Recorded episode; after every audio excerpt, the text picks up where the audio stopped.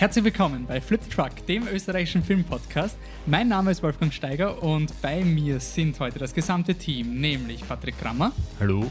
Michael Leitner. Hallo.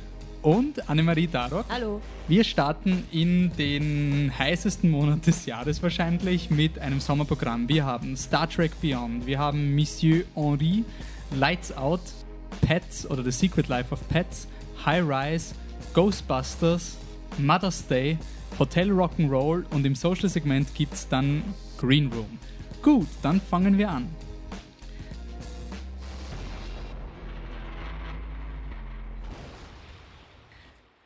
So, wir starten in unserem Podcast mit einer kleinen Vorstellungsrunde, damit man sich mal irgendwie alle auskennen, wer wir eigentlich sind. Wir sind Free the Truck, der österreichische Filmpodcast. Wir experimentieren gerade mit unserem Präsentationssystem und wenn euch, wenn ihr zum ersten Mal da seid, könnt ihr auf der Website schauen, da gibt es eine super coole Kapitelfunktion, da könnt ihr weiterspringen, wenn euch eine Diskussion nicht taugt, was sehr unwahrscheinlich ist, aber ihr könnt die einzelnen Reviews auch anklicken.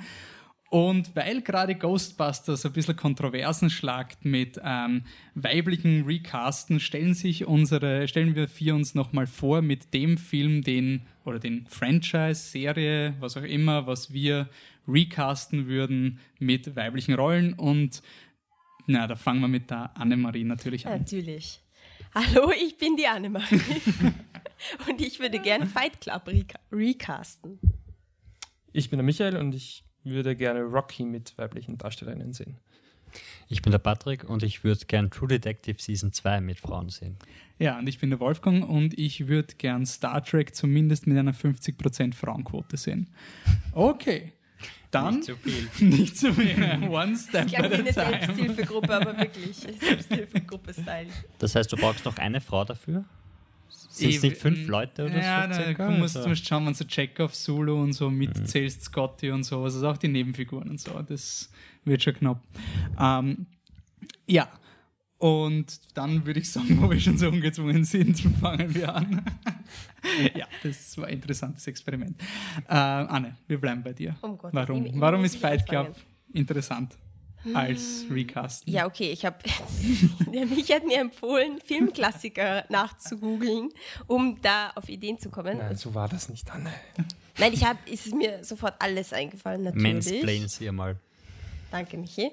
Ähm, ja, Fight Club wäre interessant, weil ich meine, die zwei wichtigsten Rollen und der ganze Fight Club besteht eigentlich, ja, besteht nur aus Männern und denke ich, die einzige weibliche Figur ist ja auch cool, also spielt auch eine wichtige Rolle, klar.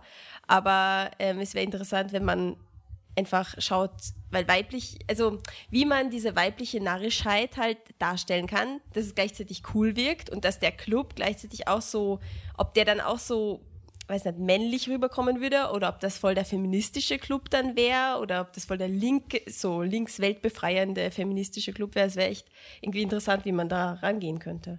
Ja. Ja, zum Thema Boxen passt eigentlich auch mein Vorschlag. Ähm, Rocky deswegen, ähm, zum einen, weil der Patrick gesagt hat, er will Clockwork Orange haben und ich das de- deswegen nicht vorgelesen habe.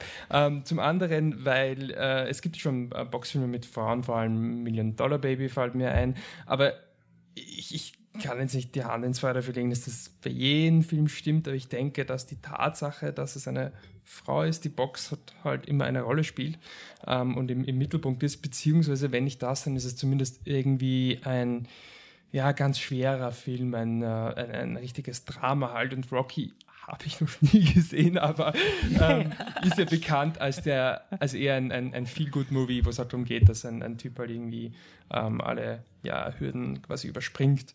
Und halt einfach, wo es halt, wenn man da eine Frau rein positioniert, dann wäre es einfach nur so, ist halt scheißegal, ob es ein Mann oder eine Frau ist. Das finde ich halt deswegen cool, wenn man einfach ähm, das Thema dann einfach ganz vom Geschlecht löst und dadurch eigentlich wieder ein feministisches Statement setzt. Deswegen Rocky bei mir. Weil du gerade Clockwork Orange erwähnt hast und damit die ganze Continuity zusammengehört hast.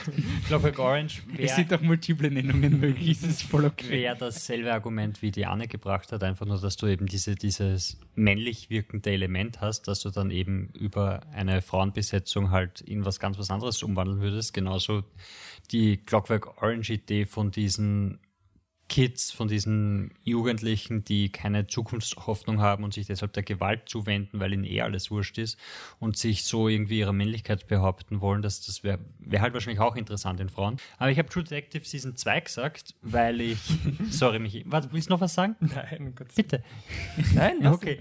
Ich habe äh, True Detective Season 2 gesagt, weil die erste Staffel einfach so stark war, mit diese männlichen Stereotypen sinnvoll und gut umzuwandeln und zu verwenden. Und da wäre es eigentlich interessant gewesen, wie die Leute, die das so gut umgesetzt haben, dann an Frauenfiguren herangehen würden und, und Frauen in diese, diese triefende Film-Noir-Welt reinwerfen würden, ohne sie in in Stereotypen umzuwandeln. Okay, ähm, muss ich jetzt mit dem gehen, den ich gesagt habe, oder? Ja. Auch wenn es eine bessere Überleitung zu Star Okay, nein, ich bei Star Trek. Ähm, wir reden dann eh nachher noch drüber, weil Star Trek irgendwie jetzt vor allem eigentlich alles, hat nie so die besten Frauenfiguren gehabt in den Filmen, in der Serie hat es mehr gegeben, dass die Captain Janeway und sowas geben und es wäre halt irgendwie cool, dass nicht nur eine Captain Janeway gibt, oh, sondern Ja. halt einfach viele Leute, die das machen. Ähm, die Uhura, gespielt von der Zoe Saldana, ist im neuen Franchise in jedem Film komplett unterrepräsentiert und sie hätte eigentlich als ähm, Sprachmensch die beste Plotaufgabe für einen Star Trek-Film. Sie muss reden. Star Trek ist langweiliges Reden quasi. Also es wäre eigentlich aufgelegt, dass man ihr mehr gibt. Und das wäre irgendwie cool.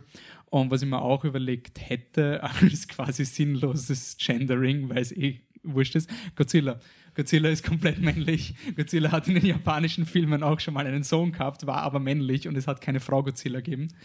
Der Roland Das Emmerich nicht, Godzilla wurde hat nicht einen. Versuch, ja, es wurde nie in der Continuity erklärt. Der Roland Emmerich Godzilla hat einen Versuch gemacht, Godzilla zur Frau zu machen, indem sie Eier legt. Er war dann, er oder sie war dann aber ein Hermaphrodit, also nicht weiblich. Und äh, eine Goddess-Zilla wäre halt schon irgendwie ja, lustig. ähm, noch irgendwelche Ideen? Ich habe Kriegsfilme aufgeschrieben, aber das gibt jetzt keine neue Ebene dazu, aber sowas wie Full Metal Jacket. Aber der wäre noch schwieriger zu vermarkten, wahrscheinlich als Ghostbusters, oder? Ja. Wenn man so überlegt, Ja. so von einem Film, der quasi Zielgruppe männlich hat und dann komplett weiblich recastet wird, das sind Kriegsfilme, glaube ich, extrem, weil Ja. American Sniper weiblich wäre vielleicht auch. Boah, so unrealistisch. Zudem ja, auch wenn Full Metal Jacket natürlich kein, kein also nicht kein 1 zu 1 Abbild ähm, geben möchte, aber du bist halt beim Kriegsfilm, wo dann halt quasi nur Frauen spielen, bist halt automatisch total im Fiction-Bereich. Ist halt einfach so. Also Mhm. das gibt's halt in der Realität nicht. Ähnlich wie Ghostbusters, wir sind in einer, in einer Kultur der Spin-Offs, wie so Fast and the Furious sollte einen All-Female Spin-Off kriegen, die dann quasi in einem Versus-Film gegen den Vin Diesel Autorennen fahren. Patrick, hast du noch einen Film? Nein. Irgendwas? Ja, Nichts mehr. Dann kommen wir weg von fiktiven Filmen und widmen uns der Realität Zukunft. der Zukunft. Ähm, Regie von einem Mann, Justin Lin. Drehbuch von einem Mann, Simon Pegg und Doug Jung. Hauptdarsteller ein Mann, Chris Pine und Zachary Quinto. Wir sind beim neuen Star Trek-Film, der der dritte Film im neuen Star Trek, in der neuen Star Trek Continuity quasi ist. Und ähm, ja, worum geht's in Star Trek Beyond? Äh, Kirk und Crew sind jetzt seit drei Jahren auf ihrer Fünfjahresmission. Es wird langsam ein bisschen Fahrt. Deswegen brauchen sie einen Bösewicht, der mal wieder Krieg führt, damit sie wieder Action haben. Und auf einer Rettungsmission werden, wird die Enterprise, das ist kein Spoiler, weil es passiert in den ersten 20 Minuten, wird die Enterprise zerstört äh, von dem Bösewicht Krall, gespielt von dem coolsten Schauspieler auf dem Planeten Erde und jeden anderen Planeten im Star Trek-Universum, nämlich Idris Elba. Ähm, und die, die, ja, extrem. die, die Star Trek, also die Enterprise Crew ist jetzt quasi aufgesplittet. Jeder hat so sein kleines Abenteuer und sie müssen gemeinsam zusammenarbeiten, um den bösen Kral zu besiegen. Ähm, dazu sollte man anmerken, äh, der Patrick und ich sind bei Star Trek ein bisschen diametral gegenüber. Ich bin ein bisschen sehr ein Star Trek-Fan, der Patrick Mir ist ein bisschen weniger. wurscht. Und deswegen haben wir jetzt beide Meinungen. Patrick, du als nicht Star Trek-Fan. Was hat man vom neuen Film? Ähm, Star Trek, also ich rede jetzt nur von den letzten drei Filmen, alles was davor ist, ist mir scheißegal. Ähm, der erste war, habe ich lustig unterhaltsam gefunden. Es war ein Sommer-Action-Film. Ähm, Star Trek-Fans haben sich aufgeregt, niemand mag lustige Star Trek-Filme. Ah, ich habe mich nicht aufgeregt. Wolfe nicht. Aber ähm, ja, war unterhaltsam, war okay. Den zweiten habe ich nicht mögen und jetzt beim dritten bin ich eigentlich ohne Meinung, ohne, es war mir wurscht. Ich habe mich reingesetzt, haben mir gedacht, ja, Simon Beck schreibt das Drehbuch, mal schauen, was da rauskommt. Und es war am Anfang so lala. Ich war interessiert an Justin Lin und das, was er gemacht hat, ist einfach, er hat sich lustige Konzepte ausgedacht, wo er verrückte Kameraschwenks einbauen kann, was ich immer cool finde. Und dann ist halt die Story so dahin geplätschert und ich habe halt viele Fragen gehabt und dann war ein Bösewicht, der, also ein super Schauspieler, der unter einer fetten Gummimaske begraben wird und keine Mimik mehr hat und seine Stimme herumkrächzen muss, um auch. Und das Drehbuch hilft ihm auch nicht. Das also Drehbuch- quasi, das, das Drehbuch Drehbuch- kompensiert nicht die eingeschränkten. Ja, ganz genau. Also es ist wirklich komisch und, und du stellst das so lange die Frage, wer ist der Böse jetzt? Warum passiert das alles, dass es dir am Schluss, wenn da der große Reveal kommt, warum das alles so ist, es dich sowieso nicht mehr interessiert, weil es da eh wurscht ist. Ähm, dafür, ich habe am Anfang gedacht, weil Simon Peck das Drehbuch schreibt, er einen Charakter spielt und er im Trailer so oft vorkommen war, dass das jetzt die Scotty Show wird, der Film. Und da war ich positiv überrascht, überrascht, dass er das nicht gemacht hat, sondern das war, dass er relativ im Hintergrund war und er dafür ähm, Bones, gespielt von Carl Urban, eher in den Mittelpunkt geschoben hat. Und der war cool. Und wie gesagt, es gibt dann, in meiner Kritik habe ich geschrieben, es gibt dann die, die alles rettende Szene, wenn sie die Beastie Boys verwenden und die rettet den Film, die reißt ihn raus, weil ab dem Moment, wo das passiert, bist du einfach so happy und du bist so drinnen und ich, kann- ich freue mich einfach, wenn es den Film auf DVD gibt, damit ich nur diese Szene auf YouTube schauen kann, weil die ist so geil. Und dann, dann vergibst du den Film für alles. Und was noch urwichtig ist, der Film ist so dunkel. Der Film spielt, der Film spielt, so, erstens er ist 3D, das 3D ist unglaublich unnötig. Es, ich habe wirklich mir gedacht, ah ja, ich habe eine Brille auf und das ist nicht meine normale Brille, also ist ja wohl 3D, aber es macht nur alles noch dunkler. Aber ich habe Shell weg gehabt. Das war wirklich hart, Okay. das 3D. Also, Okay. Ähm, und es, es wirklich, es bringt dir nichts, es macht nur das Bild dunkler und das Bild ist von Haus aus so dunkel, weil sie sind die ganze Zeit in einem blöden, dunklen Raumschiff, ohne dass sie das Licht aufdrehen, wenn sie nicht in der Höhle sind, was die Basis vom Bösen ist, wo sie kein Licht aufdrehen, oder sie irgendwas in der Nacht machen, wo es kein Licht gibt. Und du siehst einfach nur da und denkst, ich weiß nicht, was passiert, mir ist Sollte ich egal. das nicht auf meinem alten Laptop dann anschauen? Du solltest das nicht mal kann im das Kino anschauen, weil im Kino sitzt du da und denkst da, wo, was, was? Und dann stehen sie wirklich im Dunkeln und dann, dann werden sie grün angeleuchtet, weil sie auf einen Bildschirm schauen. Ich denke mal, kommt jetzt wenigstens der Effekt, dass aus dem Schatten hinten irgendwas dann, dann nach vorne kommt und sie packt oder sonst was? Nein, sie stehen einfach da und man erkennt nichts. Ähm, was, was ich noch sagen wollte, mir hat, ich finde, der Film war unsagbar dämlich. Also ich bin, die Beastie Boys waren dem Moment, wo ich einfach nur mehr, ja, passt, der Film ist irgendwie dumm. Was halt einfach bitter ist, wenn man das von Star Trek irgendwie sagt, weil es könnte halt irgendwie mehr, aber mein Gott, bewerten man. Also als Unterhaltungsfilm ist er ein empfehlenswert, aber bei mir ist wirklich ein zähneknirschendes empfehlenswert, besonders wenn schwierig rauszublenden, wann quasi äh, ähm, Simon Pegg jetzt sich groß aufgespielt hat, dass er jetzt da irgendwo eine neue Ebene reinbringt, weil in meinen Augen ist der Film Star Trek Into Darkness nochmal ganz genau gleich, nur dass quasi jetzt die Konflikte extern sind. Also quasi, es geht, na, warte, es geht quasi in Into Darkness geht es darum, dass die Föderation ihre Werte verrät und der Kirk kommt knapp an diesen Punkt, wo er etwas moralisch Verwerfliches machen würde und will es auch machen, bis die Leute ihn quasi rausreißen. Und der ganze Film ist eben eine Frage von diesen Werten. Und diese Thematik hat dieser Film auch, nur dass es darum geht, dass der Böse nicht an die Werte glaubt und die Guten eh an die Werte glauben. Und es ist quasi wirklich wie in so einer, ja, du bist falsch, wir haben recht, wir hauen dir in die Goschen, das war's. Und ja, das habe ich jetzt sehr fad gefunden. Ich finde aber auch, dass die, die Probleme, die die Charaktere von sich selbst haben, also so, dass Kirk hat das Problem, dass er die ganze Zeit wie sein Vater sein wollte und jetzt ist er wieder älter als sein Vater und jetzt muss er er selber werden und du denkst halt, Aber das ist ja auch nicht wichtig für den Film, oder? Es wird am, wurscht. Es ist- am es wird am Anfang Anfang gesagt und am Ende gibt's so, jetzt ist der Party. Konflikt beendet. Warum und, auch und immer. genauso also auch das, also Spock und Uhura sind nicht mehr zusammen und, dies, und das erfahrst du, indem sie ihm was zurückgeben will und er sagt, nein, behalte es dir. Und jetzt sind sie nicht mehr zusammen und warum ist das in dem Film? Ist- sie sind im ganzen Film über getrennt und es, ist, es, es macht Das, keinen Sinn. Es ist das ist für mich das Problem, dass sie quasi, sie erkennen an, was vorher passiert ist, wissen aber, dass es nicht beliebt ist und deswegen erfinden sie ein Plot-Device, was sagt, es ist eh nicht so für diesen Film, aber es geht eh weiter. Es ist einfach so, sie machen es auf Standby, damit sie quasi diesen Konflikt nicht weiterführen müssen, weil er nicht gut ankommen ist. Und das ist für mich halt einfach schwaches Writing, weil wenn es scheiße ist, dann beendet sie es und macht was Neues, aber nicht macht es dieses Herumeiern.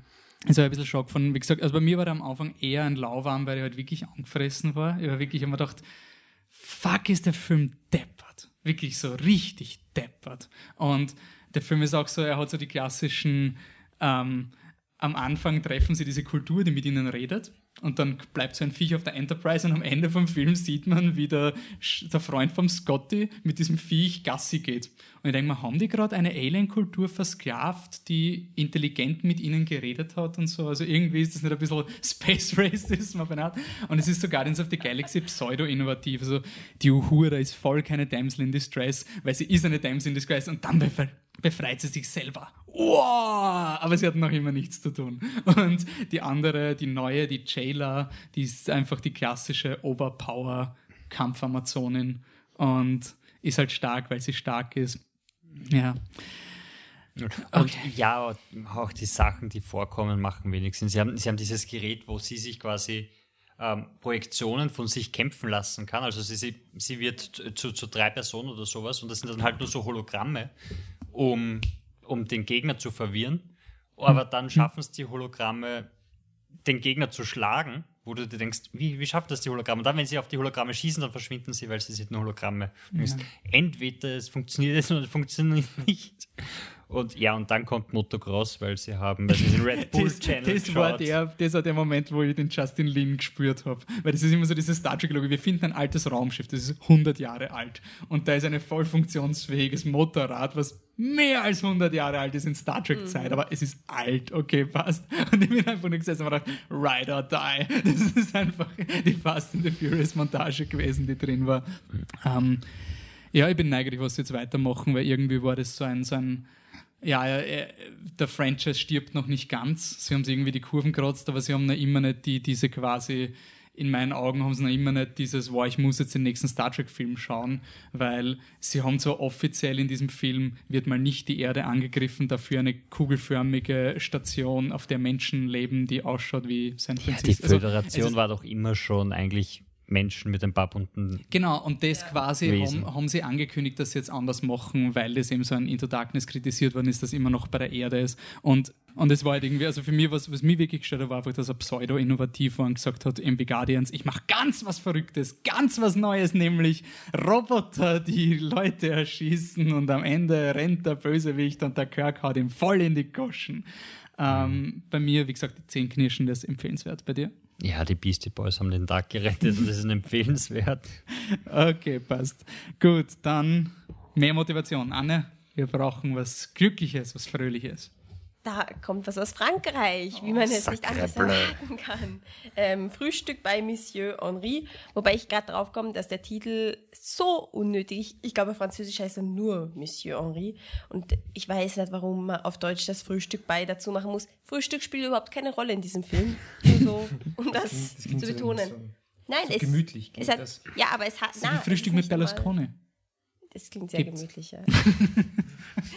ich glaube, mit Monsieur Henri ist es gemütlicher. Glaub ja. mir, ich kann Wolfi Mama Filme empfehlen und das sind genau die Titel, die meine Mutter kauft. Okay, oh, da, da haben wir es, warum Frühstück bei dabei ist. Monsieur Henri wäre. Es wurde, es wurde an der Zielgruppe getestet. ja, ja, wirklich. Ähm, es ist ein Theaterstück ähm, von Yvon Calberac, der auch das Drehbuch und Theaterstück und Regie und alles gemacht hat. Äh, eben, es ist äh, ein Theaterstück ähm, von 2012 oder so. Und ähm, ja, es geht um den, also Disclaimer. Ich habe keine Vorurteile gegen französische Filme, aber in meinem Kopf habe ich Bilder, wie typische französische Filme sind. Ich amüsiere mich sehr oft über französische Filme. Die ganzen Filme mit Danny Boone zum Beispiel, das Willkommen bei den Sties und so, das finde ich wirklich sehr, sehr lustig, solche, also da haue ich mich immer ab und ich, ich weiß, es ist nicht jedermanns Humor, aber ich finde es extrem lustig. Also ich, ich mag französische Filme sehr oft sehr gerne, aber in meinem Kopf habe ich so ein Bild, wie wird ein französischer Film ablaufen. So. Und dann hat man hier eine Story, die halt wirklich so klischeehaft klingt. So, es gibt den Monsieur Henri, gespielt von Claude Brasseur. Er ist ein alter, grummeliger Knacker, der in Frankreich, also in Paris, in einer riesigen Wohnung lebt. Und dann gibt es die Constance, das ist die Studentin, ähm, gespielt von Noemi Schmidt, die aus dem Kaff, also ich weiß nicht, ob Orléans ein Kaff ist, aber es wird so ein bisschen dargestellt, als wäre es ein Kaff, nach Paris kommt, um halt dort weiter zu studieren. Also sie studiert schon. Und sie muss halt wo wohnen und sucht sich halt eine Wohnung und der Sohn von Monsieur Henri ähm, hat irgendwo eine Anzeige reingestellt, der hat es gar nicht genau gewusst, aber er lässt sie auf jeden Fall rein, die Constance lässt sich umschauen und er ist halt so richtig grummelig und ja, will eigentlich keine Mitbewohnerin haben und so weiter und so fort. Ich sehe da, äh, man kann sich schon vorstellen, wie das klassischerweise ablaufen würde.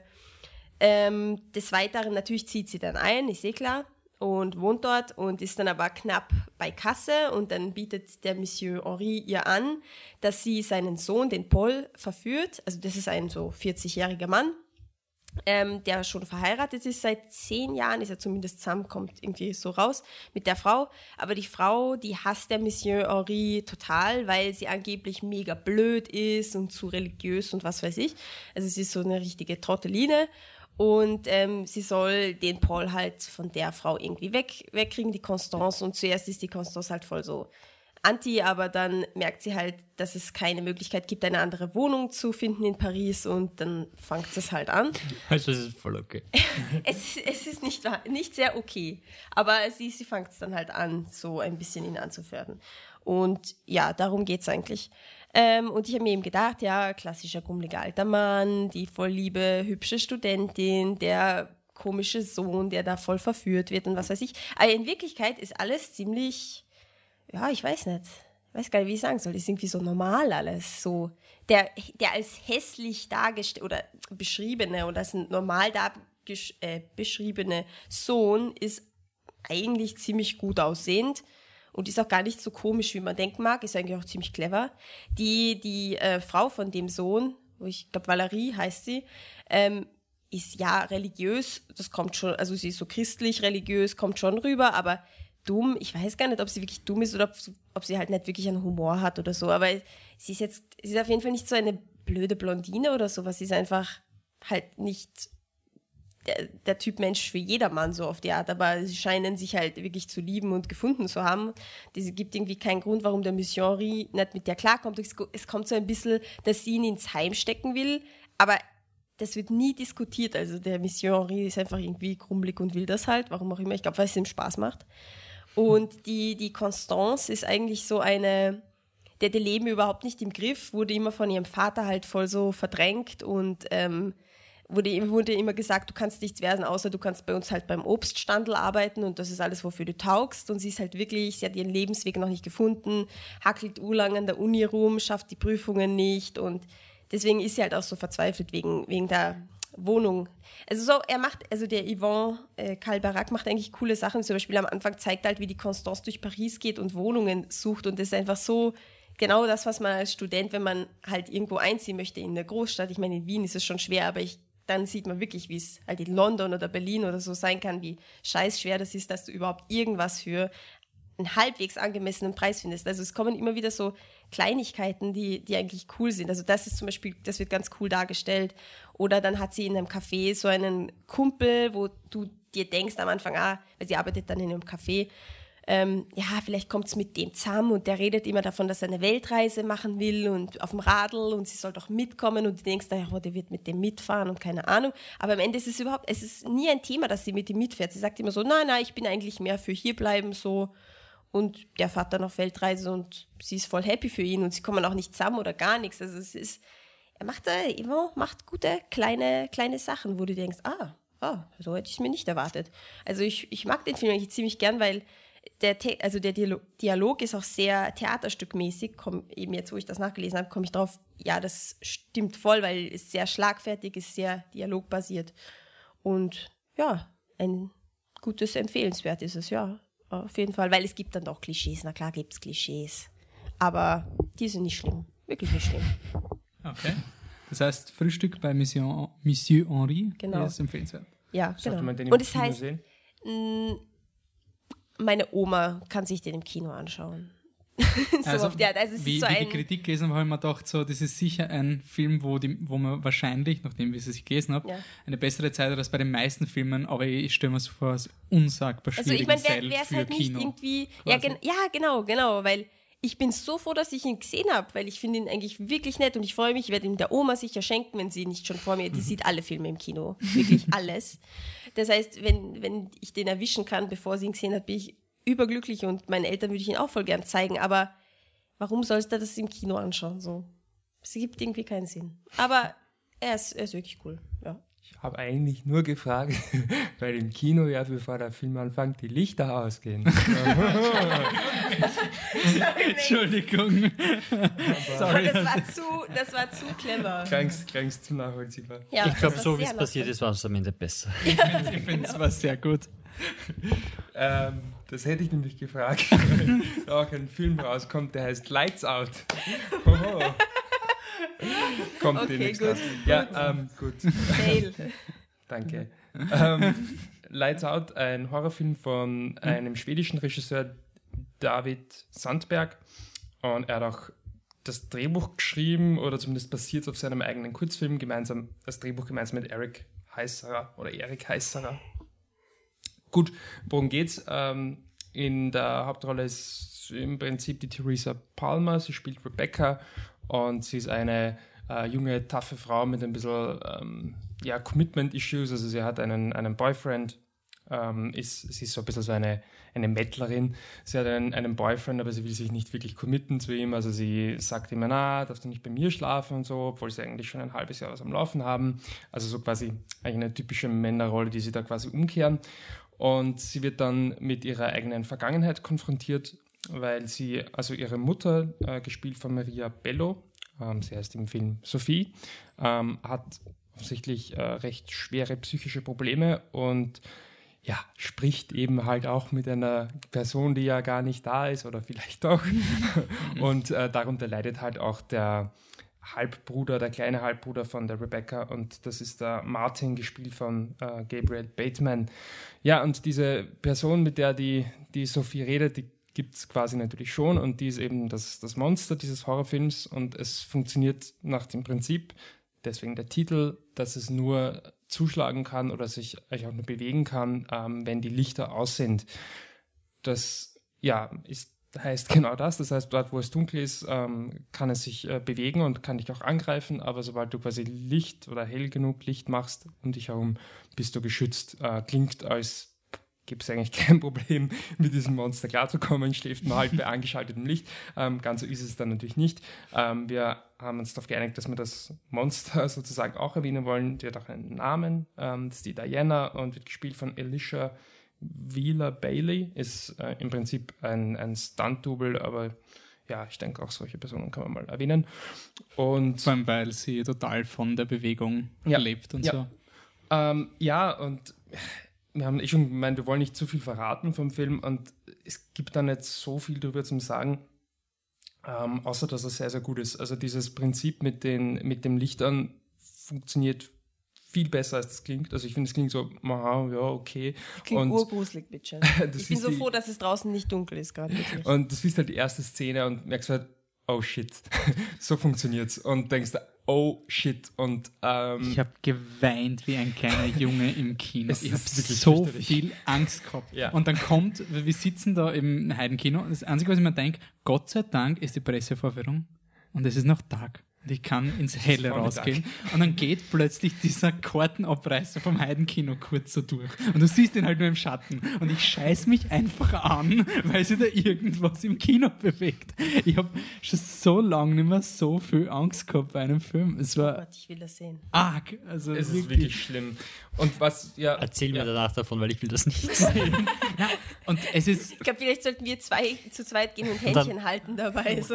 aber was, was eben äh, cool ist, weil warum der Michi äh, die ganze Backstory eben etabliert. Das ist auch wirklich einer dieser Babadook äh, It Follows Filme, der halt wirklich ein psychologisches Konzept verwendet, um den Horror zu machen. Ein sehr gutes. Und ähm, gleichzeitig mit diesem Schocker am Anfang, also der Anfang ist quasi der Film ist eine Verfilmung eines Kurzfilms und der Anfang ist quasi eine Neuinterpretation von diesem Kurzfilm und das merkt man total, weil es wirklich dieser Stinger, diese, das Opfer, du etablierst das Monster und es gibt einen Schock und dann kommt der Titel. Und das funktioniert, glaube ich, irrsinnig gut für die Conjuring-Zielgruppe, die halt ins Kino gehen, um sich zu gruseln quasi. Also ich glaube, es ist ein Film, der, dem man Leuten die Horrorfilme schauen und die vielleicht ein bisschen ungeduldig sind, wenn es nicht sofort gleich gruselig ist, kann man den Film sofort sagen. Und gleichzeitig ist er so intelligent und ich meine, am Anfang, mich und ich haben dann nachher geredet, er hat ein bisschen eine sloppy Exposition zu Beginn. Es ist eher so, also, warum man so, er, hat, er hat zum Beispiel den Halbbruder erwähnt und das sind halt so organische Dialoge wie Are you here for your brother? My half-brother, my dad left me so, so, so, so years ago. Und so denke, danke, dass du gerade deine Biografie runterbettest zur wildfremden Frau, die du getroffen hast. Ähm, das ist, äh, und, ähm, die Figuren sind recht simpel aber am Ende des Filmes habe ich jede Emotion gespürt, die der Film wollte, dass ich sie spüre. Und das passiert ja. sehr selten bei Horrorfilmen. Also besonders bei zum Beispiel Conjuring, da gibt es melodramatische Szenen im dritten Akt, wo du denkst, hm, ja, ja, ja, whatever. Und das hat der Film einfach geschafft und jo. Ja, und auch nochmal kurz auf das Konzept einzugehen. Das ist halt wie so ein Konzept, was halt, wo du dir wirklich denkst, ist wahrscheinlich nicht so gewesen, weil wie ich denkst, war das vor dem Film da, weil es so perfekt drauf passt. Einfach äh, wie eine Schablone einfach drauf. Es ergibt halt einfach alles Sinn.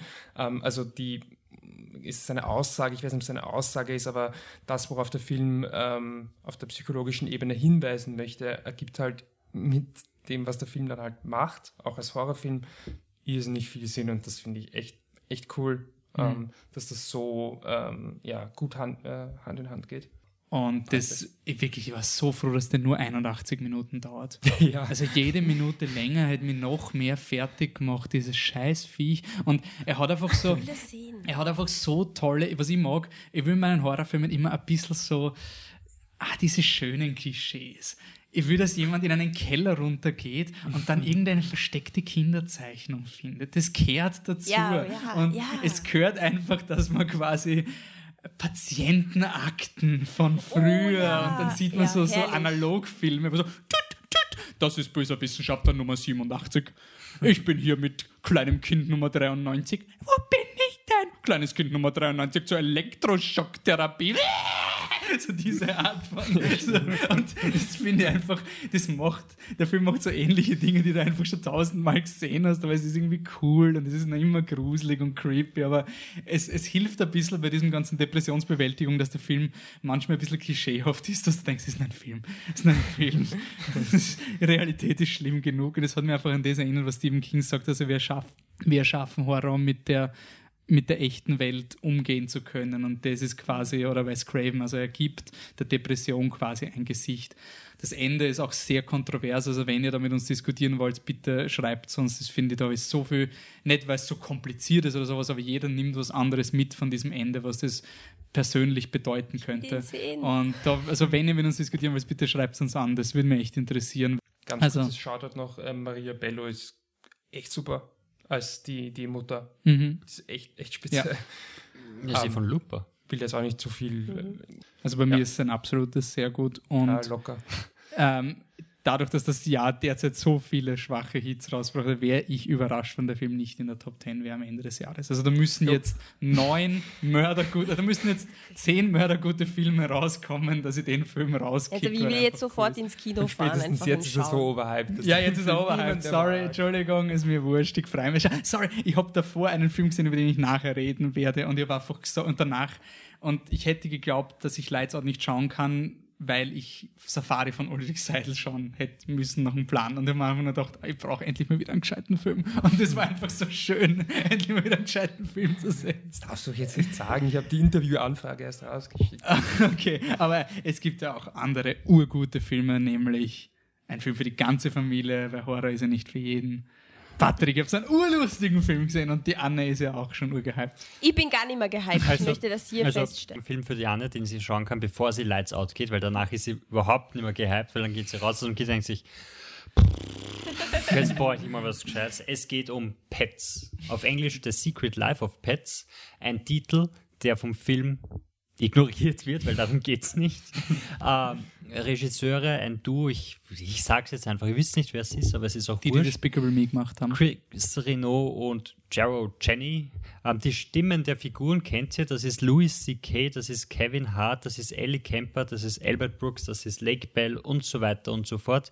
Wenn ihr die Namen nicht kennt, ihr kennt die Gesichter und die Geschichte. naja, Also im Film nicht. Nein, Film. Obwohl. Nee. Also die Geschichte ist das, es gibt Max, den Hund, und er hat seine Besitzerin. Und wenn die Besitzerin rausgeht, ist er total traurig. Wenn sie arbeiten ist, sitzt er nur von der Tür und wartet, bis sie zurückkommt. Und sie haben die perfekte Beziehung. Und als sie dann einmal von der Arbeit zurückkommt, hat sie einen zweiten. Hund dabei. Sie hat einen neuen Hund mit. Einen großen Hund, einen Neufundländer. Und der macht sich dort breit und der kommt aus dem Tierschutzhaus und der will auch dort bleiben, aber der Max mag das nicht. Und dann streitet er mit ihm und dann kämpfen sie und dann verlaufen sie sich in der großen Stadt. Und ihre Freunde, Wirklich Toy Story 2. die daheim blieben sind, müssen sie dann suchen und finden und vor dem Bösen retten, weil es gibt eine, es gibt eine, eine Untergrundgruppe von, von Tieren, die von ihren Besitzern Es ist Toy Story 1 mit Toy Story 2 und Toy Story 3 in einem Film. Oh, Aber cool. wie, können, wie haben Sie Freunde? Wie können Sie Freunde haben? Na, äh, das wird am Anfang der Trailer, wo alle sagen, boah, ist das cool, ist die Anfangssequenz, wo du einfach vier, fünf unterschiedliche Tiere hast, was die so machen, wenn es rausgeht, und die wohnen alle nebeneinander. Ach und sie, so. sie, du hast dann einfach immer das Fenster und dann sagen sie und dann besuchen sie sich währenddessen, dann kommt halt die fette Katze zum Hund und redet drüber, war es nicht lustig, wie ich den, wie ich den Vogel einmal fressen wollte. Und dann so geht es halt weiter. Auf jeden Fall, es gibt da diese Untergrundgruppe von, von Tieren, die einfach traurig sind und, und sauer sind auf die Menschen, weil sie sie ähm, im Stich gelassen haben, angeführt vom bösen weißen Häschen, das, glaube ich, sogar wirklich von einem Zauberer war. Ein Zaubererkaninchen. Das größte Problem bei dem Film das ist ja fürchterlich. nicht ja, nur, er hört sich doch dass hilarious die an. Story, dass du dir denkst, keinem Kind kann das interessieren, was da abgeht. Das größte Problem ist, dass sie, es ist das Studio, das die Minions-Filme gemacht hat, das ich einfach unverbesserlich gemacht hat und sie fangen sogar in Pixar-Manier Manier mit einem Kurzfilm von den Minions an. Das ist unterhaltsam. Unterhaltsamer. Ja. Und dann kommt der Film und du hast, du lächelst ein paar Mal, weil es ist eh lieb. Und du hast drei, vier Momente, wo diese schier animierten Viecher sogar halbwegs süß ausschauen. Du hast eben die fette Katze, die irgendwo nicht durchpasst. Und du hast den kleinen Spitzhund, der ur crazy wird auf einmal und denkst, ja, es ist unterhaltsam. Und es ist so schier animiert, es ist einfach einfach grindig, es hat diesen Despicable Me-Stil, die Menschen schon komisch aus und du hast nie ein Gefühl, als wären die echt. Du hast eine Szene drinnen, die, es ist so flauschig Szene ist. Du hast einen Gartenzwerg, der im Kurzfilm davor vorkommt, weil es ist nicht lustig. Du hast es gerade gesehen, jetzt ist in dem anderen Film auch noch derselbe Gartenzwerg drinnen. Und du sitzt da und denkst, da bitte sei vorbei.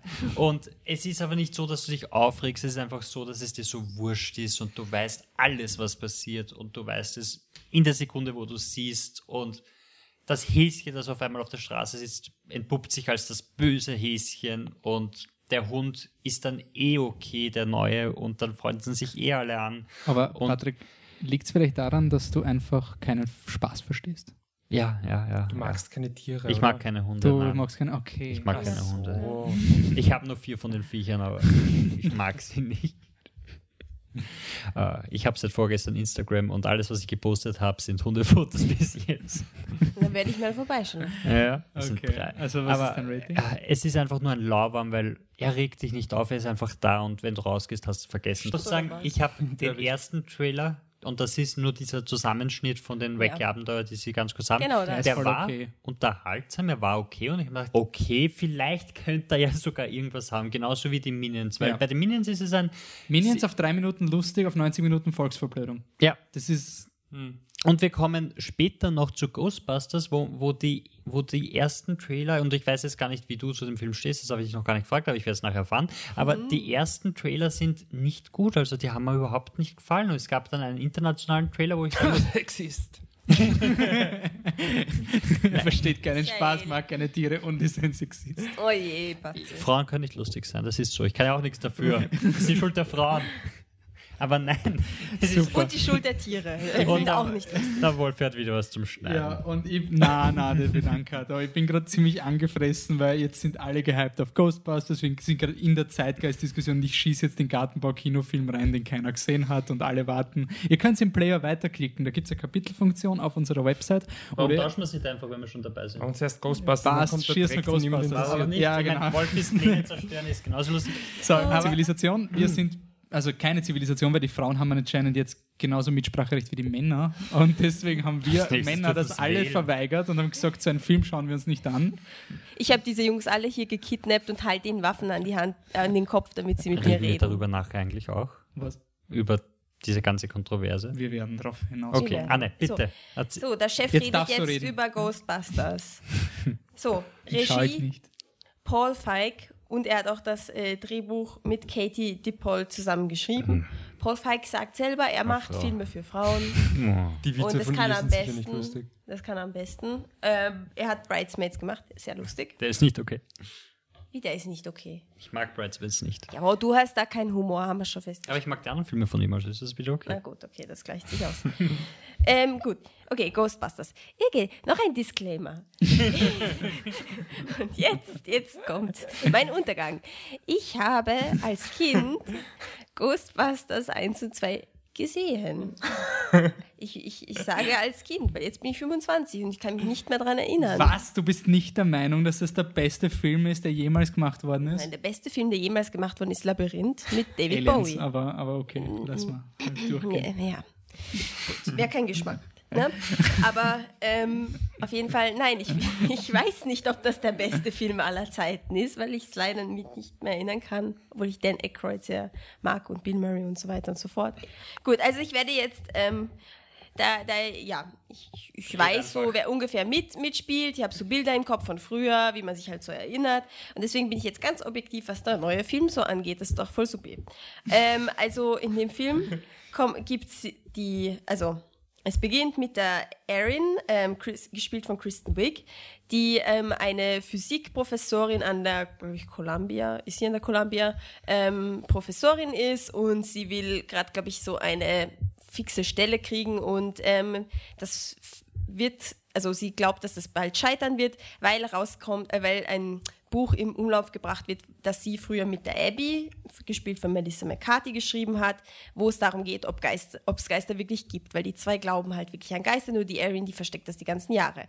Und jetzt ist dieses Buch auf Amazon und jetzt geht es zur Abby hin und die Abby ist ur die, ähm, ist halt auch Physikprofessorin, aber an einer äh, staatlichen Uni, die ein bisschen ähm, laissez-faire geführt ist. Zusammen ähm, arbeitet sie dort mit der ähm, Gillian, die, glaube ich, Holtzman genannt wird im Film von Kate, McKin Kate McKinnon gespielt. Und ähm, die zwei glauben voll an Geister, die zwei arbeiten auch dara daran, wie man halt Geister, weiß ich nicht, einfangen kann, bekämpfen kann, also überhaupt einmal zeigen kann, dass es Geister gibt. Und sie, die Erin schließt sich denen so ein bisschen widerwillig an, weil sie will einfach, dass das Buch von Amazon runterkommt und ähm, da sagt die Abby halt, wenn du uns hilfst, dann machen wir das. Und ähm, so kommen sie halt, so sehen sie zusammen ihren ersten richtigen Geist und dann ist die Erin wieder Feuer und Flamme für die Sache und sie nehmen sich, äh, sie werden zu den Ghostbusters, so nennen sie sich aber nicht selber. Das geben ihnen, die Leute geben ihnen diesen Namen. Sie nehmen sich ein Büro und ja, wollen halt ab jetzt alle, also diese Geistersachen in New York halt dafür gerufen werden, wie eigentlich, wie heißen die Leute, die nicht Tatortreiniger, die Insekten wegmachen. Kammerjäger. Kammerjäger, ja, sie sind eigentlich die Geisterkammerjäger Nur, von New wie, York. nur, dass sie Geisterjäger Sie sind quasi Geisterjäger. Ja, genau, aber nein, ja, sie, ja, jagen, ja, ja, okay, stimmt eigentlich. Ja, im Endeffekt stimmt das, ja. Ja, obwohl, stimmt, in dem Wort steckt das drin, jagen. Okay, also auf jeden Fall. Da kommt noch jemand zu, wir haben erst drei Geisterjäger. Schwarze fällt noch. Die, ja, die ist wirklich lustig. Ähm, äh, Patty, gespielt von Leslie Jones, ähm, die kommt da dazu, weil sie, ja, sie hat einen ziemlich faden Job als so Aufpasserin in der U-Bahn und sie denkt sich, sie sieht dort auch einen Geist und denkt sich halt, na gut, dann gehe ich zu den Ghostbusters und findet es eigentlich ganz geil, mit den Mädels dort abzuhängen und ist dann Teil, weil sie kennt sich aus in New York und ja, so bilden sie halt das Team und ähm, das ist mal so die Einführungssequenz und dann gibt es halt den bösen Geist, der die wichtigste Rolle, also der, der böse Geist des Films. Das ist so ein Typ, der, der irgendwie, ja, was war der? Ah ja, der wird die ganze Zeit gemobbt von der Gesellschaft und ähm, Ein, ein Nerd quasi. Ja. Ein wütender. er ist, ja, er ist, ein, er ist eigentlich gestört. Also sagen wir mal, er ist gestört. Er ist kein, er ist kein klassischer Nerd. Er ist wirklich gestört und der wird gemobbt die ganze Zeit von der Gesellschaft und deswegen will er halt den fettesten Geist aller, also er will der Anführer von einer Geisterarmee werden. Also der, der, der Plot ist eigentlich so, ja. Ist ja lustig. Er ist ja lustig. Ich habe sehr viel gelacht.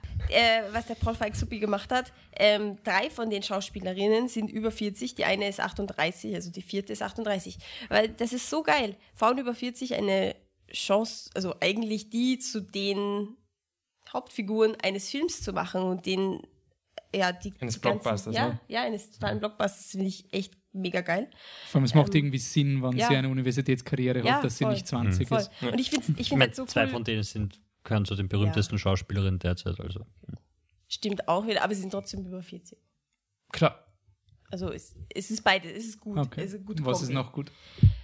Ähm, des Weiteren finde ich gut, ähm, Chris Hemsworth finde ich sehr, so lustig. Oh mein Gott, der Typ ist so lustig in diesem Film. Jetzt habe ich endlich ein bisschen Respekt für ihn. Ich finde den eigentlich überhaupt nicht cool als Schauspieler oder so. Ich Nur sexy, oder?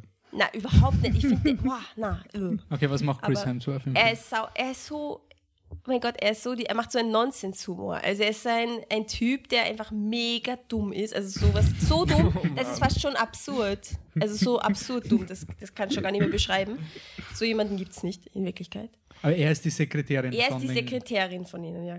Ja, und außerdem mag ich die, also die Atmosphäre vom Film irgendwie. Alle sind so gut gelaunt und, und sie sind einfach so normal zueinander. Also gut, die eine, die, die Gillian, also die Holzman, ist sehr, also crazy in ihrer Art, aber sie muss es, sie, das ist irgendwie trotzdem natürlich, also es passt total zu ihr und sie, sie bestärken einander auf so, also sie bestärken einander in allem, was sie machen. Sie, ähm, ja, sind einfach coole Frauen irgendwie, die zusammenarbeiten und auch wirklich nice sind, ja. Wie ist der dritte Akt? Der dritte Akt, also das Ist er, ist, Camp- so, ist, ist, Camp- ist er so wie diese typischen es Blockbuster-Filme heute? oder? Ist Punchy, es, Punchy, mm, Smashy, ja, schon. Aber ist es dann noch. Also, Ist es dann dann auch lustig? oder? Ja. Entschuldigung. Nein, dann ist es nicht. Ist nur also Action es ist, es ist nur Action dann. Also es ist halt Geister durch die Stadt und keine Ahnung, dieser alte klassische Geist aus Blockbusters, dieser eine Ja, der komische. große. Nein, nicht der der- große. der- der Slimer, dieses- der ja, grüne. Genau. Ja, Ja. Der, der kommt auch vor und Also es gibt Nein, dann quasi ein. Doomsday-Device irgendwas. ja, ja, ja, ja, ja, aber total. Licht die schießt in ganze den Himmel und sie müssen ja, auch sicher. verhindern, Ja, die ganze Licht Stadt wird eingesaugt von so einem Portal und die müssen das halt schließen, das Portal. Aber es ist nicht mehr als das. Also es ist eigentlich total lame irgendwie. So jetzt von dieser Szene her ist es so, boah, ja mein Gott. Okay, aber, es, aber reicht trotzdem die, das Ja, ja, voll. Die, die Frauen sind einfach klasse. Also die Schauspielerinnen sind super. Ich finde, die Dialoge sind auch cool. Ähm, die ganze Atmosphäre vom Film ist einfach Ist so die- nett positiv. ist- Können wir da können wir so eine Nostalgie-Sexismus-Dosen-Diskussion mal aufreißen, weil das ist irgendwie etwas, was mich schon lange verfolgt, dieses quasi, dieses in die Höhe heben von eh guten Filmen. Ja, aber ist auf jeden Fall Ghostbusters und so. lustig. ich glaube, er wird mir auch wie gefallen, ich, wie Ghostbusters, ich, wenn ich mir wie ich klein war, habe ich ihn cool gefunden. Wie ich jetzt bin, finde ich ihn immer noch lustig, weil Ja. Bill Murray einfach lustig ist und der Rest auch. Und dann Schluss war das crazy alter Mann, natürlich. Voll. Nein, aber es ist halt dieses, also wie sie gesagt haben, wir machen Ghostbusters neu. Yeah, yeah, wuhu. Mit Frauen, buh, ihr seid scheiße. Ist halt wirklich dieses. Das ist lame. Es, ist, es macht überhaupt keinen Sinn. Erstens, dass man bei generell bei überhaupt keinem Film Ja. macht Sinn, dass man, dass man sich so drüber aufregt. Aber ich denke mal eben, wenn es zum Beispiel mit, mit so jungen männlichen Schauspielern gewesen wären, hätten sich die Fans dann, hätten sie das Eben, dann das ist ja das, wenn hätten es akzeptiert. Nie. 21 Jump Street gewesen wäre, also wenn es da Channing Tatum gewesen wäre Und, mit dem Cooper. Ding Oh, und, ja. und sie machen und sie machen Peniswitze dann Quasi Hangover-Leute, aber mit den alten. Ähm, Gen Ja. Voll, ja. Und da- dann, dann hätte es da überhaupt keine Probleme gegeben. Und das ist halt, vor allem, wa- was ich so schlimm finde, ist Leute, die sich so aufregen und von Anfang an sagen sollen, den schaue ich nicht. Das ist dieses, Ja. du kannst ja sagen, er interessiert dich nicht du schaust nicht und so weiter, das für dich beschließen, aber dass du das zu einer, zu einer Subkultur machst, die da wirklich aktiv gegen den Film arbeitet. Aber das, Ja, da, da, war ich sehr froh, dass die auch ein bisschen ihr Fett wegkriegen. Also der lauteste war dieser Typ, dieser Angry Video Game Nerd, der dann auch wirklich zerrissen worden ist, weil er dieses öffentliche Video gemacht hat, so er wird Ghostbusters nicht schauen. Und das sind Leute, die werden diese Filme schauen. Das ist halt irgendwie so ein bisschen lächerlich. Das ist so, wenn ich sagen würde, den neuen Star Wars Film, den schaue ich mir nicht an. Ja, genau. Schau da mal wieder, schaust du wieder Clone Wars auf Netflix heute Abend an? Ja, genau, den neuen Star Wars Film wirst du nicht schauen. Es ist einfach so, ein, Ja. so eine Drohung, die dämlich ist. Und ähm, ich finde es halt ein bisschen auch unprofessionell, wenn man das irgendwie zu sagen, weil dann, dann kommt dann wieder die Diskussion, ja, aber es ist ja meine Meinung und mich interessiert es nicht, aber quasi, Ja. es ist nicht objektiv und gegen etwas so arg wettern äh, ist auch nicht das Richtige, wenn du den Film nicht gesehen hast. Vor allem, wenn es auch ein Regisseur ist wie der Paul Feig, der letzte Film von ihm Spy. Heat, also Spy, Spy war der letzte. Spy.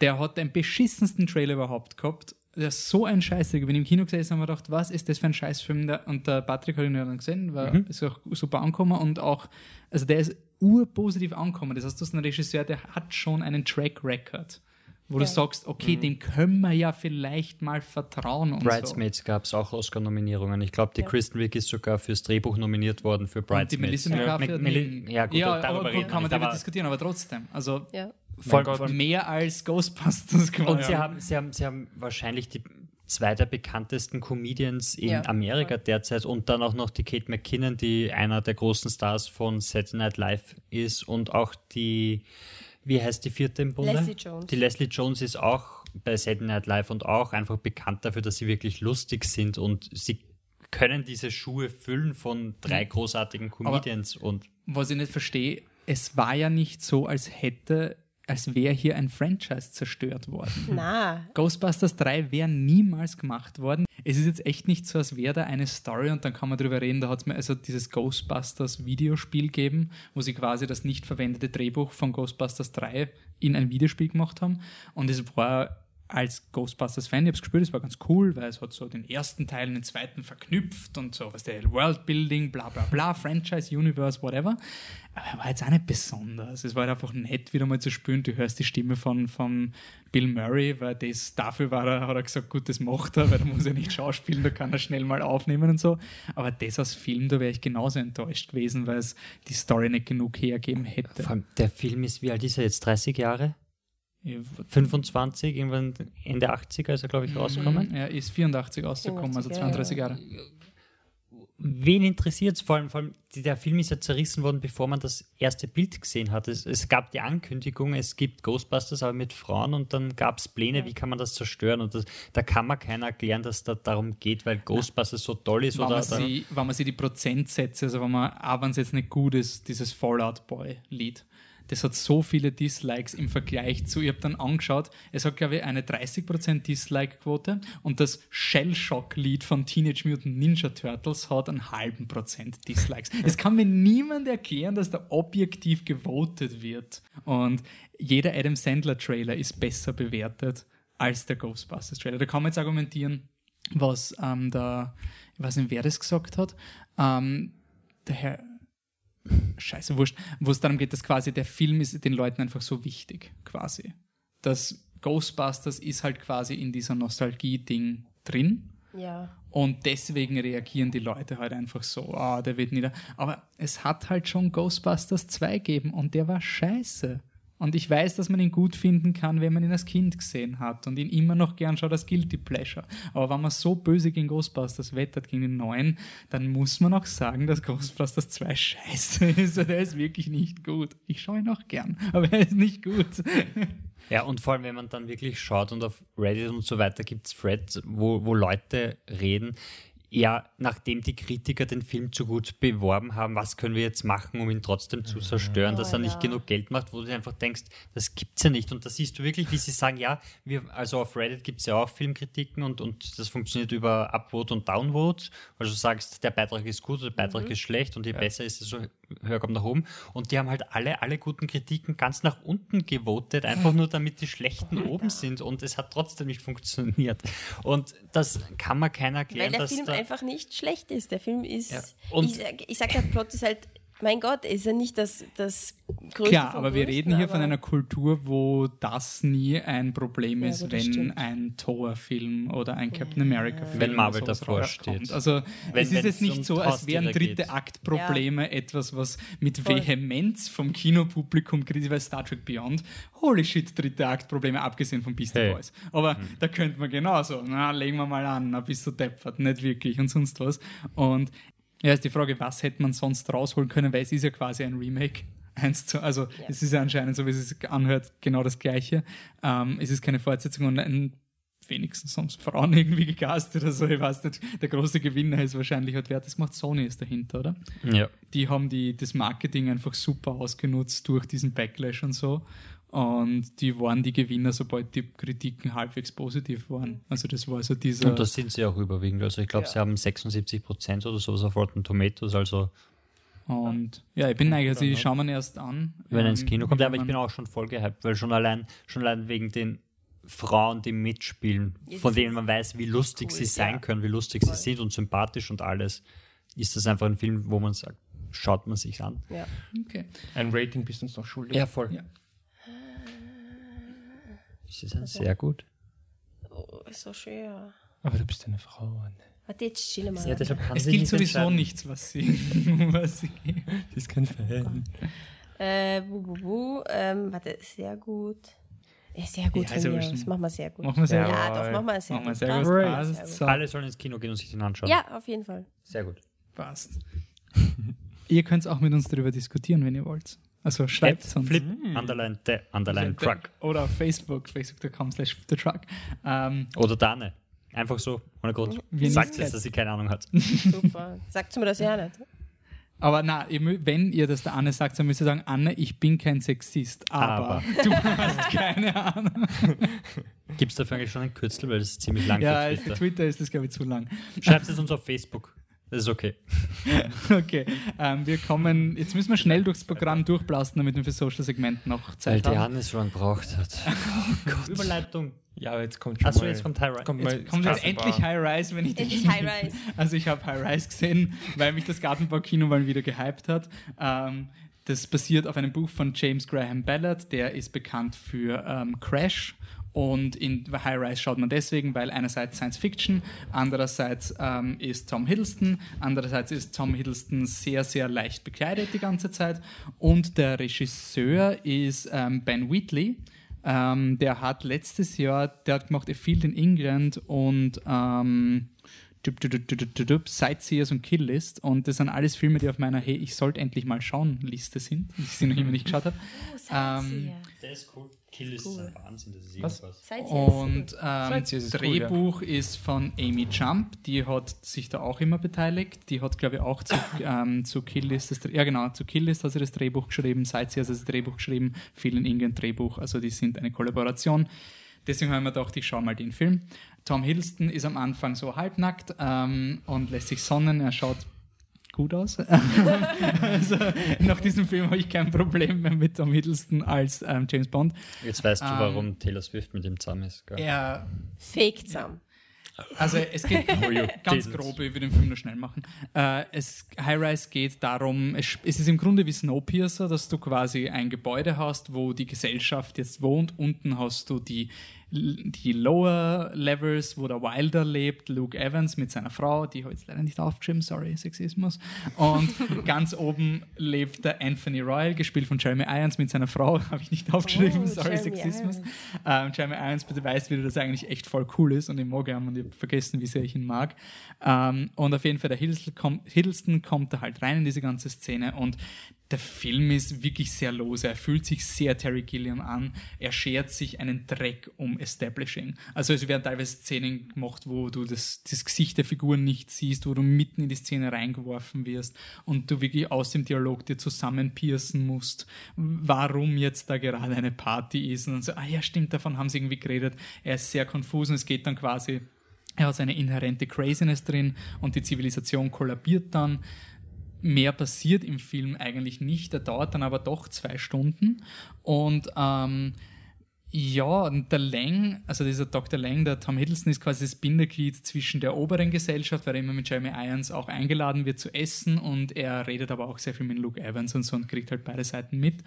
Und ähm, ja, es ist, es ist ein full-on-crazy-Film und bei mir war es so, hm, lauwarm, empfehlenswert, lauwarm, empfehlenswert und das ist irgendwie so, er hat coole Konzepte, er hat irgendwie geile Kamera, er, er hat irgendwie was, aber er macht dann irgendwie wenig und deswegen ist er eher ein Lauwarm und das ist so dieses, das weiße Band lauwarm. Es werden mir Leute sagen, hey, den Film hast du voll unterbewertet, der ist voll cool. Da gibt sicher sau viel und für diese Leute ist er auch gemacht. Also er hat was, er hat genug, aber bei mir, ich will immer auch ein bisschen ein Entertainment, weil ich ein blödes Blockbuster-Kind bin.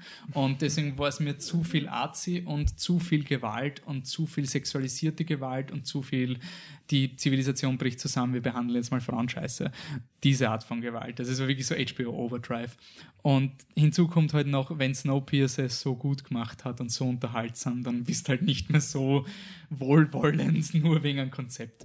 Deswegen eher nur ein Lauwarm, aber ich glaube schon, dass das richtige Publikum wird ihn mögen. Also das Gartenbau-Kino-Publikum, glaube ich, da war der Film sicher, sicher cooler, besser leider- ankommen, als ich ihn jetzt Leider verkaufe. schon vorbei. Ist, ja, ich weiß. Das war knapp. aber er kommt sicher auf DVD raus. Ja, wenn man Stimmt, warum so, reden wir eigentlich drüber? Wenn man schon so, naja, so, weil das, ich habe hab den Film zwei Stunden geschaut und ich wollte darüber reden. okay, ein Ahnung, Film, der vielleicht ein bisschen konkreter ist, ist Mother's ich, Day. ich wollte sagen, eine andere Überleitung, weil wir so viele sexistische Geständnisse haben in, dieser, in diesem Podcast. Ein weiteres super sexistisches Oh je. Geständnis meinerseits. Ich feiere nicht Muttertag, Ich auch nicht. weil es meine Mama nicht ausstehen kann, aber ähm, ja, ich feiere nicht Ich feiere es Muttertag. nur mit meiner Oma, weil die besteht drauf. Gut, äh, wir sind also beim Mother's Day von Gary Marshall, dem unlängst verstorbenen Regisseur. Er hat auch das Drehbuch geschrieben, gemeinsam mit so vielen anderen Leuten, dass es mir wirklich zu blöd war, die alle aufzuschreiben. Und ist auch, glaube ich, sinnlos, weil es will eh keiner genannt So werden. gut, dass der Film, dass sie so viele Rewrites haben, oder wie? keiner genannt werden dafür. Ähm, ja, Gary Marshall kennt man, kannte man eigentlich für Filme wie Pretty Woman oder äh, Die Braut, die sich nicht traut. Zwei Filme, die ich cool finde. Ähm, keine Filme, wo ich sage, boah, beste Liebeskomödie ever, Top 10. Aber einfach süße, unschuldige, coole Filme, die einfach aus einer, aus einer Zeit stammen, aus einer Liebeskomödienzeit, wo ich das Gefühl habe, vielleicht schaue ich zu wenig Liebeskomödien, die gibt es in der Form nicht mehr. Dieses total brave, unschuldige, betont unaggressive, das gibt es in der Form nicht mehr. Ähm, Gary Marshall hat einfach mit seinen letzten Filmen, glaube ich, das schon irgendwie repräsentiert. Äh, so eben auch in Mother's Day ist ein Episodenfilm. Na, na, es geht um einen Muttertag, also es ist bald Muttertag, aber es ist eigentlich relativ wurscht. Das ist ein sehr, sehr loses Konzept. Und es gibt ja ganz viele verschiedene Geschichten, die eigentlich nur auf eines abzielen, divers zu sein. Also es ist dem Film unfassbar wichtig, divers zu sein. Es gibt eine, äh, Kate Hudson ist mit einem Inder verheiratet ähm, und hat auch ein, ein Kind von ihm. Ähm, ihre Schwester ist äh, homosexuell und hat auch eine Freundin. Es gibt einen ähm, Witwer, der Single Dad ist. Es gibt eine Patchwork-Familie. Es gibt einfach, also so richtig alles. Nur nicht die Dinge, die wirklich noch nicht so etabliert sind. Also sowas wie offene Beziehung oder ich bin Single und das taugt mir so, sowas nicht. Ne? Weil das ist ja noch nicht so etabliert. Aber all die Sachen, wo sich die Welt mittlerweile einig ist, die kommen auch vor. Ähm, nur dadurch oder trotzdem ist der Film irrsinnig brüde und das ist irgendwie dann irgendwie komisch, weil es irgendwie so, ja, ähm, boah, ich habe überhaupt kein Problem damit. Also die Kate Hudson hat eben einen indischen Ehemann, Kate Hudsons Mutter ist eigentlich Rassistin, deswegen sagt sie es ihr nie, dann findet sie es doch raus. Ähm, Kate Hudsons Mutter ähm, Skype zufällig mit der indischen Mutter und es ist nach einer halben Minute kein Problem mehr, weil die indische Mutter wohnt eh in Las Vegas und ist eh voll amerikanisch. Also, äh, uh.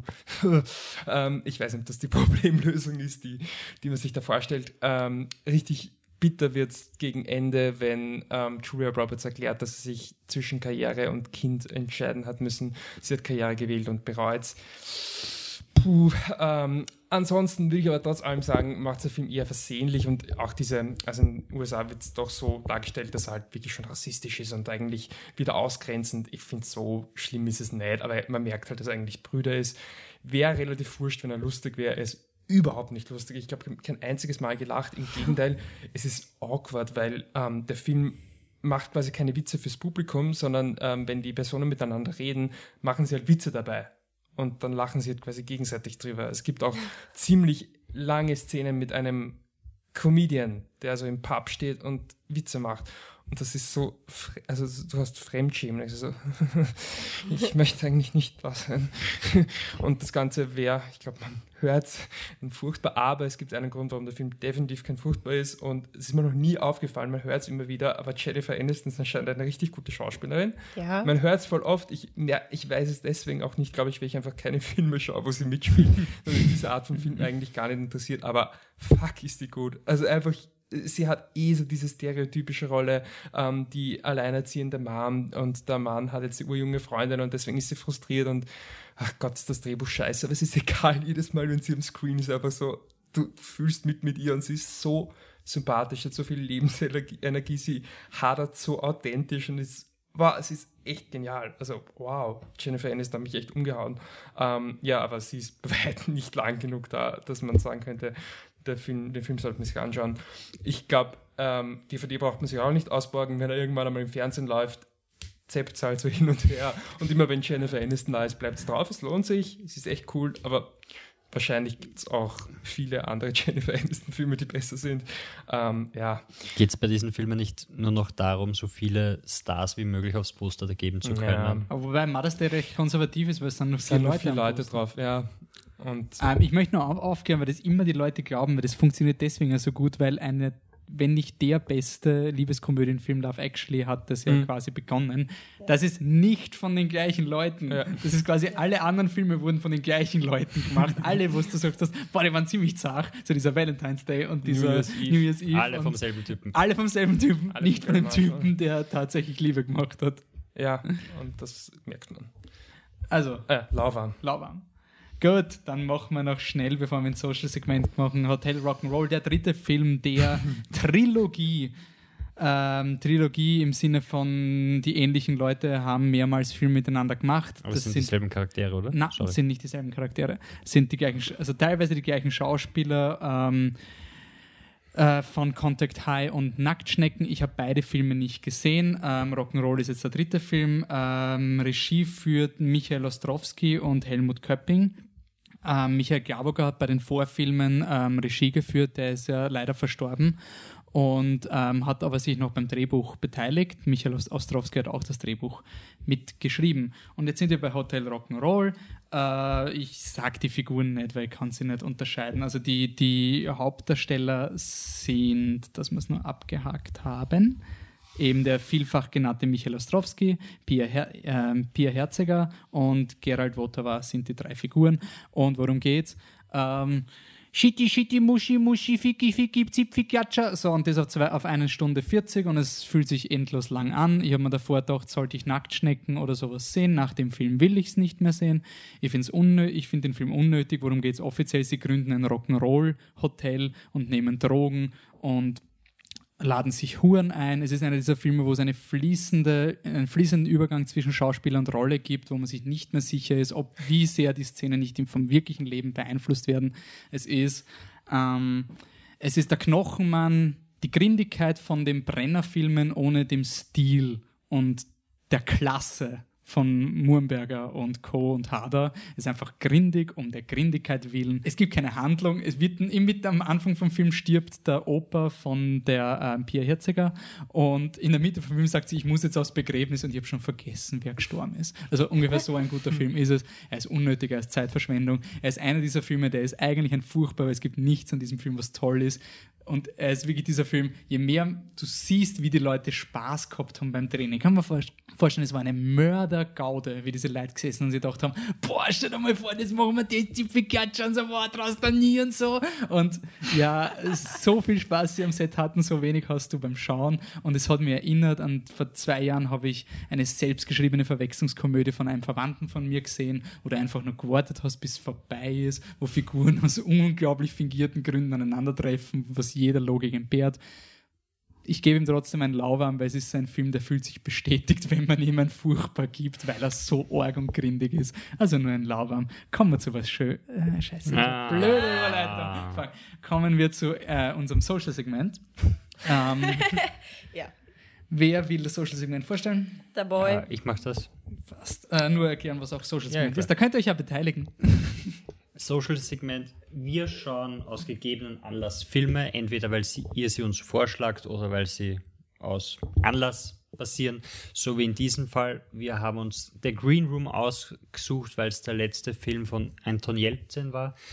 Jelkin? Äh, Jelcin. Jelcin, Jelcin. der bei einem unglaublich blöden Unfall leider ums Leben gekommen ist und den Großteil seiner Karriere jetzt nicht mehr da ist. Darf ich ganz kurz erwähnen, keine Drogen, kein Alkohol, kein Ja. zu schnell Na, gefahren. es ist wirklich einfach einfach nur- nur Pech. Er Also- hat die Post geholt und weil sein Auto irgendeinen Defekt gehabt hat, ist Ja, es nach den, den gerollt. Hügel runtergerollt und hat ihn, hat ihn leider erwischt. Er war auch 27, das heißt, er ist in dem berühmten Club wie Amy Winehouse.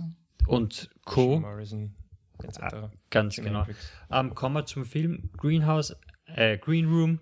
Ähm, Regisseur Jeremy Saulnier, er hat auch das Drehbuch geschrieben und es ist Anton Yelchin zusammen mit Imogen Poots gegen Patrick Stewart im Großen und Ganzen. Es ist eine, eine, eine Punkband, die durch die Länder zieht und in einer in einer Neonazi White Power Bar endet und dort spielt. Sie spielen auf jeden Fall ein aggressives Anti-Nazi-Lied, was nicht so gut ankommt.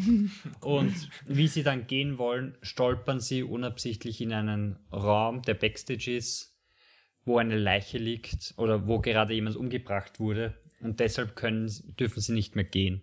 Und die Nazis versuchen eben die Sache zu regeln, indem sie einen Anführer herholen, gespielt von Patrick Stewart. Und dann versuchen sie, die Situation irgendwie zu regeln, ohne dass es für die Nazis zu Problemen kommt. Und die Punks, die Punkband versucht eben irgendwie zu überleben. Das ist das große Setup. Anthony Yelchin spielt cool. Man, man, man merkt irgendwie die Präsenz, die er hat, obwohl er, er ist zwar am Anfang so dabei, aber er ist zum Beispiel nicht der Leadsänger, sondern er ist einfach der Bassist und er steht immer ein bisschen nebenbei. Er ist auch nicht der, der das Kommando hat oder sonst irgendwas. Er kommt dann halt trotzdem aufgrund seiner Berühmtheit in, die, in diese Rolle.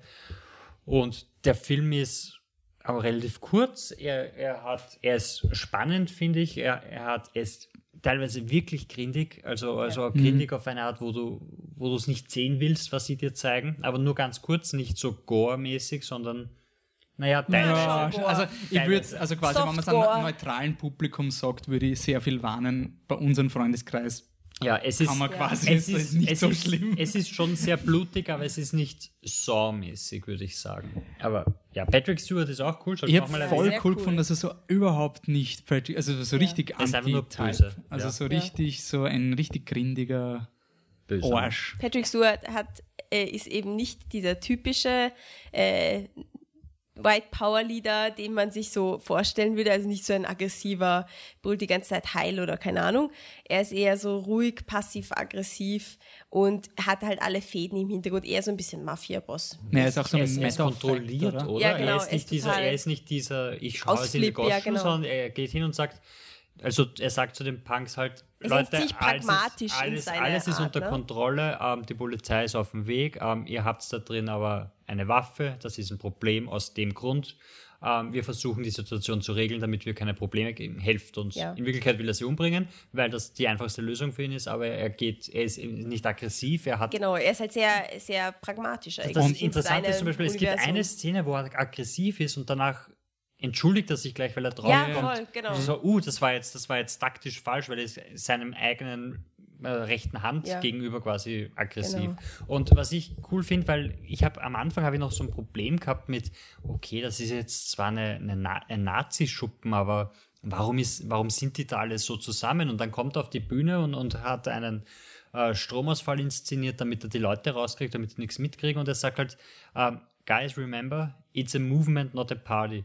Und ich finde, dass das ist so der Satz von dem Film, weil, weil er erklärt so in einem Satz einfach, warum diese Situation jetzt so ist, wie sie ist und nicht äh, und sie wirkt dann nicht mehr so so fake, so konstruiert, sondern es ist ein, es macht Sinn, dass sie sich so verhalten. Ja. Ich finde, er wirkt, äh, also er wird auch extrem gut aufgebaut, wenn man sieht, nicht über ihn, sondern über seine Leute, was er für eine Kontrolle hat. Und das ist dann auch etwas, was sich durch den Film zieht, quasi dieser, dieser Sog, aus dem du nicht mehr rauskommst und ja, diese Gruseligkeit Ja. von diesem Menschen. Außerdem ist, ist das Konzept, dass sie eben in diesem Raum sind, aus dem sie nicht rauskommen, weil es gibt eine Tür und auf der anderen Seite sind Nazis.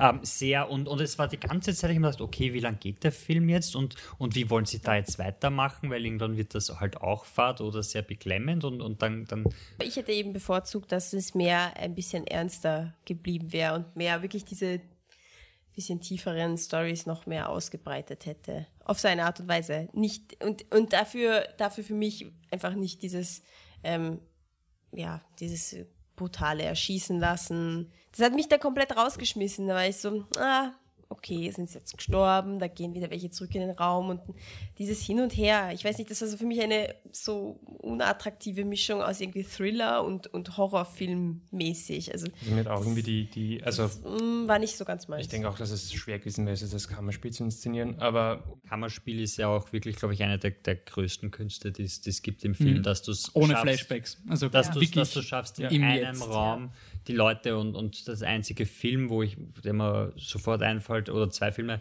ist einerseits Buried, der echt ja. heftig gut funktioniert an einem Ort und auch ähm, Gott des Gemetzels, f- der auch, läuft glaube ich nur 80 Minuten oder sowas, also auch relativ kurz, aber der auch in einem Raum spielt und, und das schafft, wirklich spannend zu erzählen.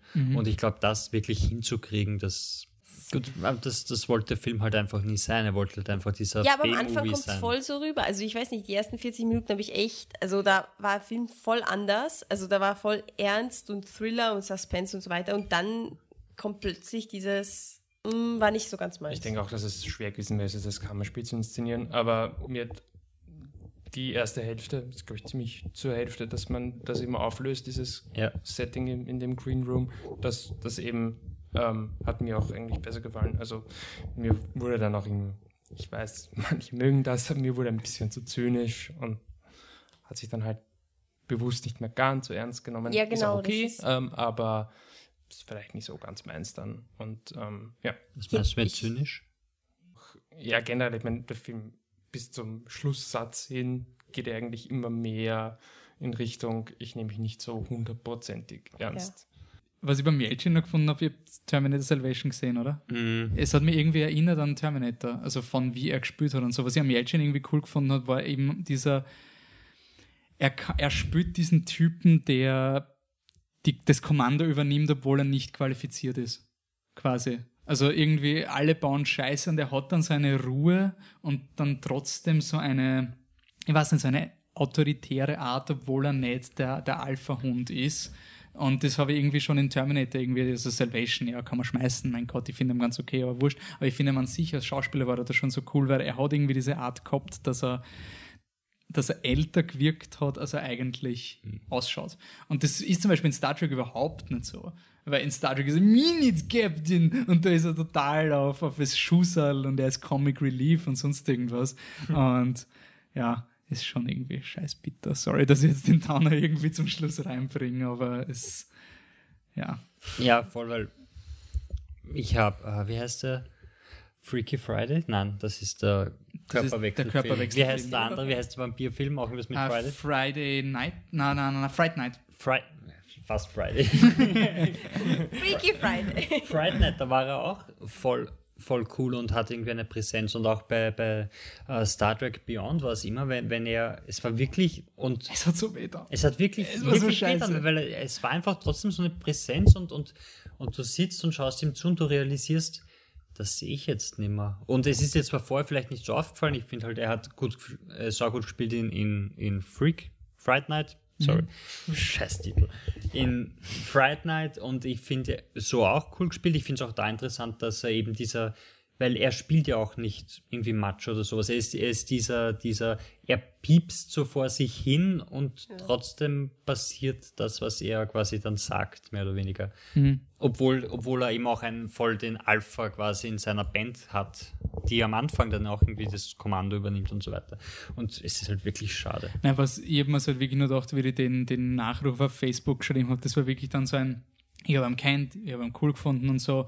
Und dann lest du halt so und du kommst irgendwie drauf, der ist, jetzt, ist wirklich dieser Typ, wo du erst im Nachhinein drauf kommst, wo er überall dabei war und wie cool er eigentlich war und dass du eigentlich ihn ziemlich wert geschätzt hast, ohne dass du es checkt hast. Mhm. Es ist irgendwie so, auch in Pirates hat er anscheinend mitgesprochen und sowas, Bands of Mis Misfits Mhm, und sowas. Ähm, ja.